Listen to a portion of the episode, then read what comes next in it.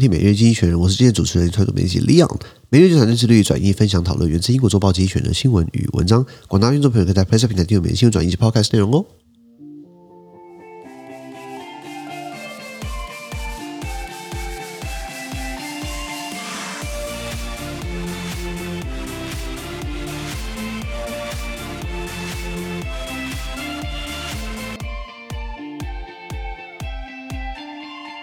今天啊，今天 Danny 老师还在住院啊，所以我还是一个人继续单口帮大家讲述今天是发生什么事情，希望他可以早日康复。下礼拜一回来跟我们一起录 Podcast。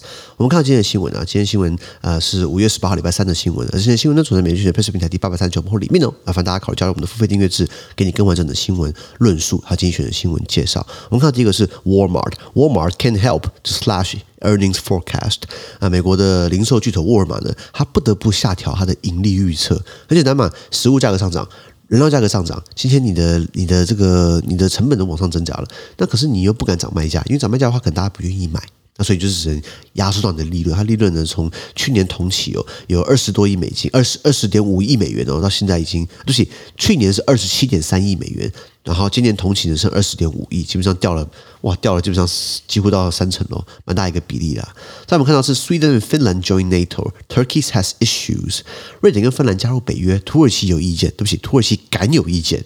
就说什么加入北约？当然大家觉得说啊，加入北约的话你比较安全保障嘛。那加入北约的话，你要既有北约三十个成员国，他们一致同意，那大家觉得说啊，应该通过嘛？因为大家一起联合对抗俄罗斯。没想到土耳其想要借机拿翘，因为土耳其觉得说啊，他国内有一些呃叛乱。主义的分子有一些分离主义者，比如说库德人、库德族工人党，那他们想要对土耳其要求更多的自治权啊，还跟土耳其政府对干，对不对？那然后还有些被土耳其政府给追赶啊，被迫害，对不对？逃到了中立国瑞典跟芬兰，然后呃，土耳其借机就说：“哎，那你要帮我一起打击我的我我里面的一些叛乱者，那我才会让你加入。”等于，借机拿撬嘛，呃，趁火打劫了，白话是这样子啊。不过最后应该是会会加入了，因为土耳其根本上。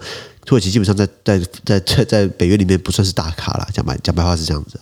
最后我们看到的是 Twitter fit Elon Musk，we have we all have our concerns。推特对上马斯克，他们各执一词。记不记得我们讲过？呃呃，马斯克他那时候最开始买下了推特九趴十趴股份，然后他们本来给他一个董事席次，他本来要拿下来，就会说：“哎呦，董事席次原来有限制我的单一个人持股，那不要了，我的目标是拿下你们全部的股份，然后我要积极把它推特给私有化。”本来呃推特说什么打死不退打死不卖，后来出了一个价格高到吓死人，吓到我都要吃手手了，十兆台币四百四十亿美金的价格去买一家公司。那推特后来也觉得说，哎，好像不要跟钱过不去嘛，本来要卖了，后来马斯克提说，哎，你们很多假账号，我可能就不买了。哎，那假账号怎么定义呢？他们在吵这个问题。那不管怎么样，对不对？现在推特也很骑虎难下了，因为搞得他很难看了。最后我们看到是为何日本的经济总是提不起劲儿？为什么日本经济总是搞不起来呢？Why Japan's economy is stuck in low gear？这东西我们在 PressPlay 付费订阅制，我们花了十数分钟完整论述日本经济的结构性因素，从一九八零年代的广场协议开始，一直到现在的情况。呃，帮大家解释就是说，日本经济一直都是这个不景气嘛，大家不愿意花钱嘛，我们。我们一般看到先进国家，包含台湾了，呃，都有通货膨胀问题，通膨太高导致物价被推升。之前日本不只是没有通膨，还反而会有通货紧缩，大家不愿意花钱，进而让 GDP 不敢成长，进而让大家就是就是对对于未来的前景没有信任感，所以。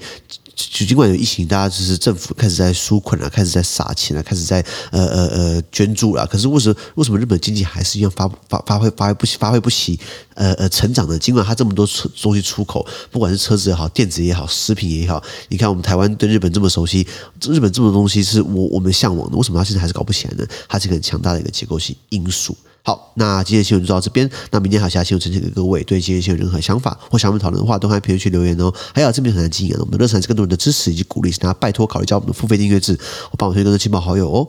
资讯都提供在每日精选的拍摄平台，也请大家持续付费订阅支持我们哦。感谢收听，我们明天见，拜拜。